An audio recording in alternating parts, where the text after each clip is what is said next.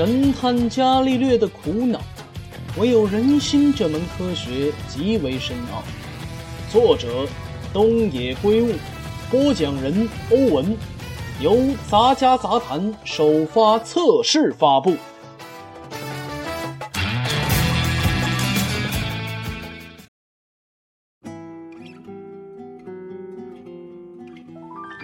第二章，操纵七。正如您所说，我曾经替那小子还过债。信正平静地回答道：“他自己或许还觉得精神抖擞，但在奈美惠的眼中，他显得又是那样憔悴。他当时是从什么地方借来的钱呢？”内海勋问道。“从各个地方。”既有大规模消费者金融公司，又有可疑的市镇金融公司，收据我都已经拿到了。过会儿我拿给您看看吧。那就有劳您了。请问金额总共是多少呢？嗯，全部加起来的话，恐怕要超过五千万了。内海勋睁大了眼睛，赶忙开始记录。奈美惠一旁听着他们的谈话。回想起了当时的情景，上门来讨债的那些男人，虽说还算讲究绅士风度，但却与妥协、温情之类的字眼扯不上半点关系。那些人得知帮红找上了姓郑这棵摇钱树之后，就开始蠢蠢欲动。他们也不来直接要挟，就像软刀子杀人一般，对姓郑步步紧逼。方红非但没有体谅他父亲的苦楚，反而还用比讨债人更为残酷的话来斥责他的父亲。你以为这事儿都赖谁呀？这是帮红的口头禅。都是因为父母的任性，他才会落落到今天的地步。一般的父亲应该不光给钱，同时还要竭尽心力的抚养孩子。姓郑没有尽这份心。如果再不付出与之相当的代价的话，那就太说不过去了。而且邦红没有上成大学，如果当时他能够再受点教育的话，说不定就能考上大学了。所以他认为自己有权讨还姓郑没有给他的教育经费和大学就读期间所花费的钱。真亏邦红口中不断蹦出要钱的话语。那些蛮不讲理的理由实在令人佩服，就是那些来讨债的人听了，也在一旁苦笑不已。奈美惠心想：你申请个个人破产就不行吗？但他没有勇气说出口。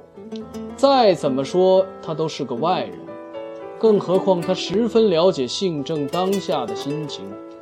他心底里一直在向方红道歉。他之所以不反驳帮红那些狗屁不通的歪理，也正是因为他觉得帮红堕落至此的根源就在于他的缘故。最后，姓郑变卖掉了游泳家的土地，帮助帮红偿还了欠款。奈美惠尽管全言不知帮红家究竟有多少财产，但这个家其实算不上特别富裕的这一点。他还是清楚的。内海勋接着坚持，又问了有关欠款纠纷的情况，以及帮红与附近居民纠纷等。看来他们已经收集了一定程度有关帮红的个人信息。对了，请问帮红先生身边是否有持有日本刀的人呢？内海勋问道。日本刀，哪怕不是刀，是一种很长的锐器也行。请问你以前是否听说过有谁持有类似的东西呢？不清楚。姓郑侧着头说道：“我没有头绪。难道我儿子是被人用日本刀杀害的吗？”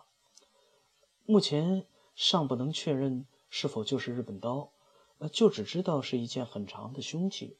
如果您实在想不起来的话，那也没关系。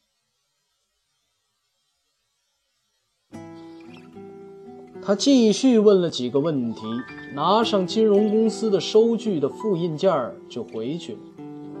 看样子，估计他们以后还会来上许多次啊。就在信正为此叹息之时，门铃呼叫器响了。奈美惠去应门，发现来访者是干野宗介。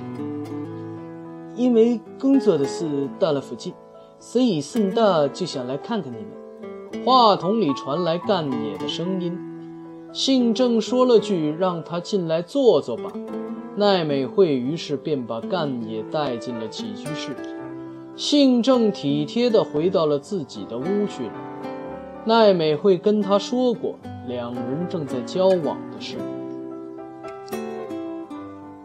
我已经到别屋那边看过了，被烧得一片狼藉。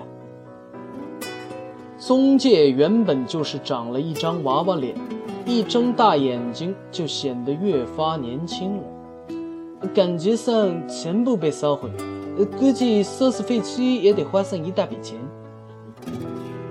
就那样放着，过段时间再说吧，也没什么关系。这可不行。奈美会给宗介倒了杯红茶，他向他道了声谢。宗介在一家汽车公司的分销处工作，他和父母三人住在一起。他父亲几乎卧床不起，由母亲照料。听说是被人用锐器给捅死。他喝了一口红茶，说道：“我现在明白，这你昨天为什么会说凶手是冲着那家伙来的了。”嗯，奈美惠点了点头。我说，虽然我也不该这么说，呃，但其实我很赞同凶手的做法，而且要谢谢他，感谢他为民除害哦。宗军，这可不对啊！我知道，呃，我也就在这里说说罢了。中介舔了舔嘴唇，可其实你心里也是这么想的吧？奈美惠不说话。然而，她的无言也就是对中介的回答。那家伙还打算一直当个寄生虫，直到游泳先生去世呢。等游泳先生一死，他要抢夺财产，财产倒也没什么，可就怕长此以往的话，你就没有幸福可言了，也没法跟我结婚，因为你是不可能丢下游泳先生不管的啊。是啊，虽然我和他没有血缘关系。也没有上他家的户口本，可他就是我宝贵的父亲啊！正是如此，我才感到庆幸啊！算我求你了，你可千万别在外面说出这种话来。我知道，我又不是白痴。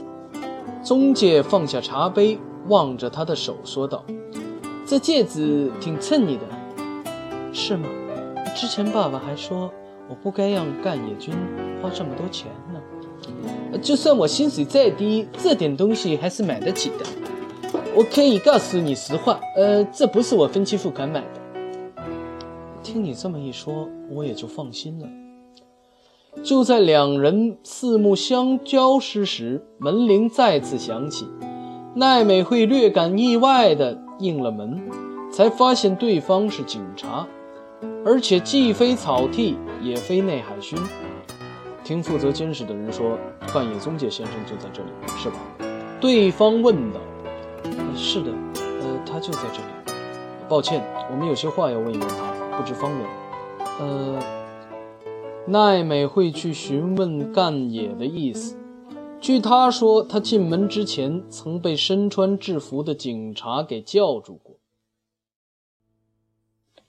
他和干野一起来到了玄关。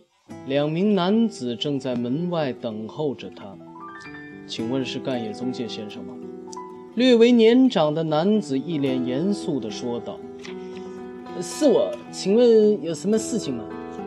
男子先向他出示了一下警察手册，然后说道：“请问昨晚八点左右，您在什么地方？”